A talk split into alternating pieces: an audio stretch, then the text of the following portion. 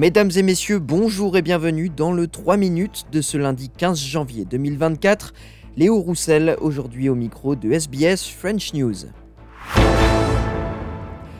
L'île de la Réunion en alerte rouge en raison du passage du cyclone tropical Bellal. Il a commencé à frapper l'île il y a maintenant 4 heures et un premier décès a été confirmé par la préfecture du département français. Les secours peuvent désormais intervenir. L'alerte violette, le plus haut niveau d'alerte, a été rétrogradé en alerte rouge. Des rafales de vent jusqu'à 250 km/h sont attendues, tout comme d'importantes crues.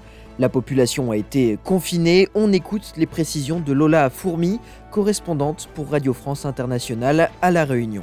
Cela fait bientôt euh, deux heures maintenant que le cyclone tropical est entré sur les terres par le nord-nord-ouest de l'île avec de fortes rafales, 200 km/h à Saint-Denis, 215 km/h dans les Hauts-de-Saint-Paul Conséquence, euh, les jardins, la nature sont malmenés, des arbres arrachés, des toiles déchirées à l'extérieur. Certaines rues sont partiellement inondées, les voitures euh, dans l'eau, l'eau qui s'infiltre aussi dans certaines habitations. Et les rafales sont impressionnantes. Elles ont entraîné des coupures d'électricité. Plus de 57 000 foyers sont concernés, 35 000 n'ont plus d'eau et des milliers de personnes n'ont plus de téléphone.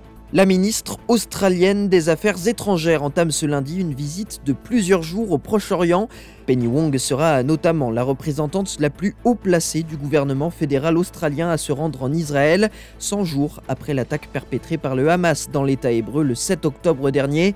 La ministre doit arriver ce soir en Jordanie, puis elle se rendra en Israël, donc en Cisjordanie et aux Émirats arabes unis mais le conseil exécutif de la communauté juive australienne a dénoncé sa décision de ne pas visiter les sites attaqués par le Hamas en Israël le 7 octobre. En réponse, l'homme d'affaires australo-palestinien H. Tayeh, présent lors d'une manifestation pro-Palestine à Canberra ce lundi, affirme que Penny Wong devrait dans ce cas également visiter les sites où les Palestiniens ont été massacrés au cours des 75 dernières années. And what justice is is an end to the killings on both sides. Children don't deserve to die. Whether they're Palestinian, whether they're Jewish, whether they're Christian, whether they're atheist or Buddhist, children don't deserve to die, full stop. And that should have been a clear message from our foreign minister from the beginning. So unfortunately, I think it's too little too late, but I'd like to see what she does because maybe she can make amends. But at the moment, we do feel like we're, we're not being given a fair go, we're not given a fair chance. I feel like it's not equal. Enfin, le Danemark a officiellement son nouveau roi, Frédéric X, et sa nouvelle reine, son épouse euh, Mary, d'origine australienne. Le couple royal, très populaire, devrait apporter un changement de génération sur le trône danois, plus de 23 ans après le début de leur histoire d'amour dans un pub de Sydney pendant les Jeux Olympiques de 2000. À Copenhague, des dizaines de milliers de personnes ont bravé le froid pour apercevoir les nouveaux monarques, tandis que les cloches des églises ont sonné dans la capitale. On écoute ces habitants qui se disent fiers de leur nouveau roi et de leur nouvelle reine. He will be fantastic. And, And we we are. loved his speech and uh, and his uh, everything he said, and, um, and we're looking so much forward to uh, to him being our king Yeah. for now. It was uh, good, a bit emotional also. Um, it's new times because I, I love the, our, our queen as well.